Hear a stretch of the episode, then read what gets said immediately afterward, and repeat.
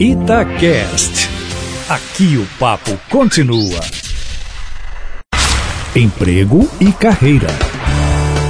Jaqueline Rezende, muito se fala ultimamente no período sabático, né? Que nada mais é do que aquele período que você tira ali fora do trabalho para pensar, para estudar, enfim, para ter uma experiência diferente do que aquela que você tem há vários anos. Quais são os riscos, Jaqueline, e o benefício desse tempo que se dá ao trabalho aí? Bom dia.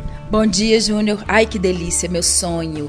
Um ano sabático na praia, comendo picanha, né? Olha que maravilha. Então, vamos lá. A parte interessante desse processo é que o ano sabático ele pode ser uma oxigenação para que você possa realmente replanejar sua carreira, pensar em algum tipo de formação ou até mesmo descansar a mente, que é de fato uma necessidade. O risco disso é que se a gente ficar muito fora do mercado de trabalho, você pode perder as atualizações e o mercado pode entender também que você estava sem qualificação ou que o mercado não te queria.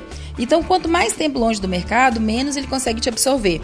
Eu sempre falo que a gente sempre tem que saber quando que eu, quanto que eu valho no mercado, tenho que sempre estar procurando uma ocupação, porque caso aquela que eu esteja não, não funcione mais, eu tenho que saber quanto que eu valho. Então, o ano sabático ele é maravilhoso para que você planeje, para que você se organize, para que você descanse e para que você estude também, se for o caso. Se não, fique atento às questões de atualização. Então, mantenha seu networking atualizado, procure colocar as pessoas sobre os seus movimentos e mostre que você ainda está ativo, mesmo que em stand-by.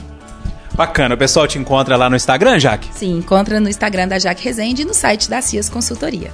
Um abraço, Jaque. Bom dia. Bom dia, Júnior. Obrigada.